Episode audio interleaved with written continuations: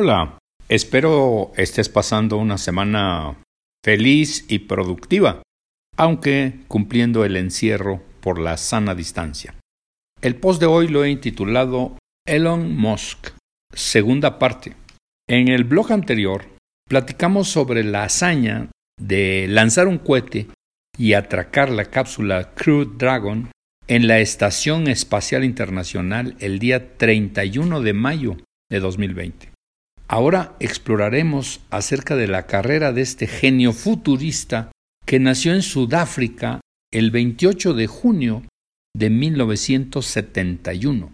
Su vida infantil fue muy activa porque su padre era un ingeniero brillante e hiperactivo, que armó una avioneta y viajaron en familia de Sudáfrica a Australia, entre otras muchas cosas.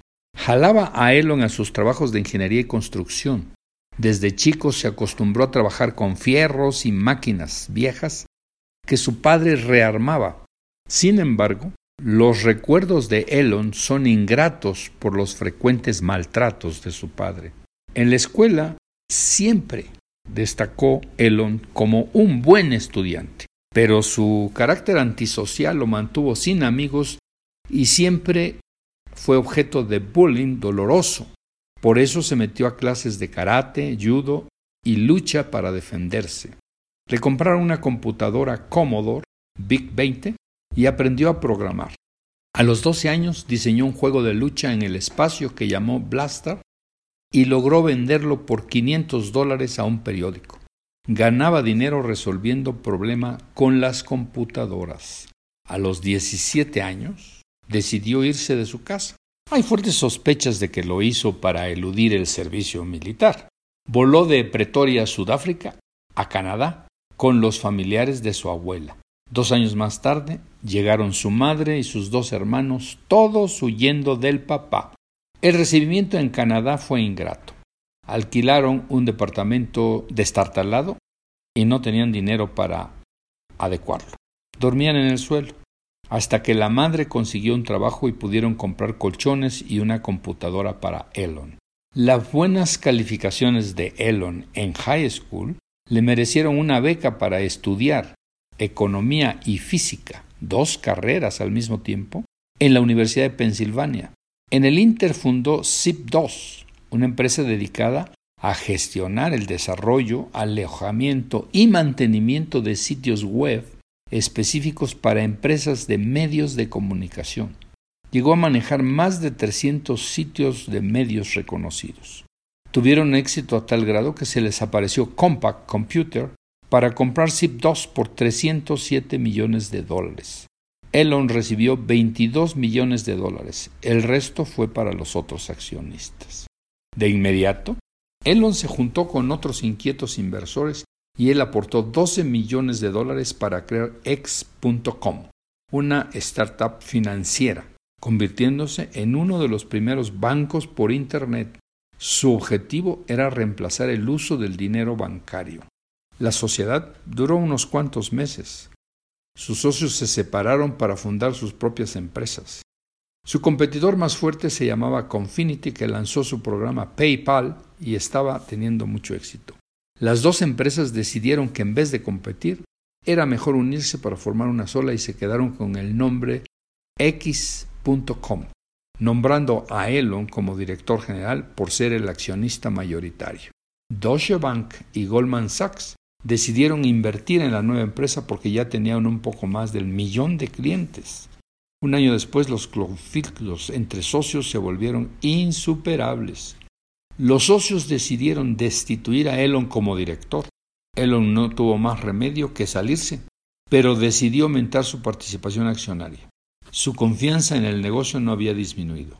La empresa decidió cambiar su nombre a PayPal Inc.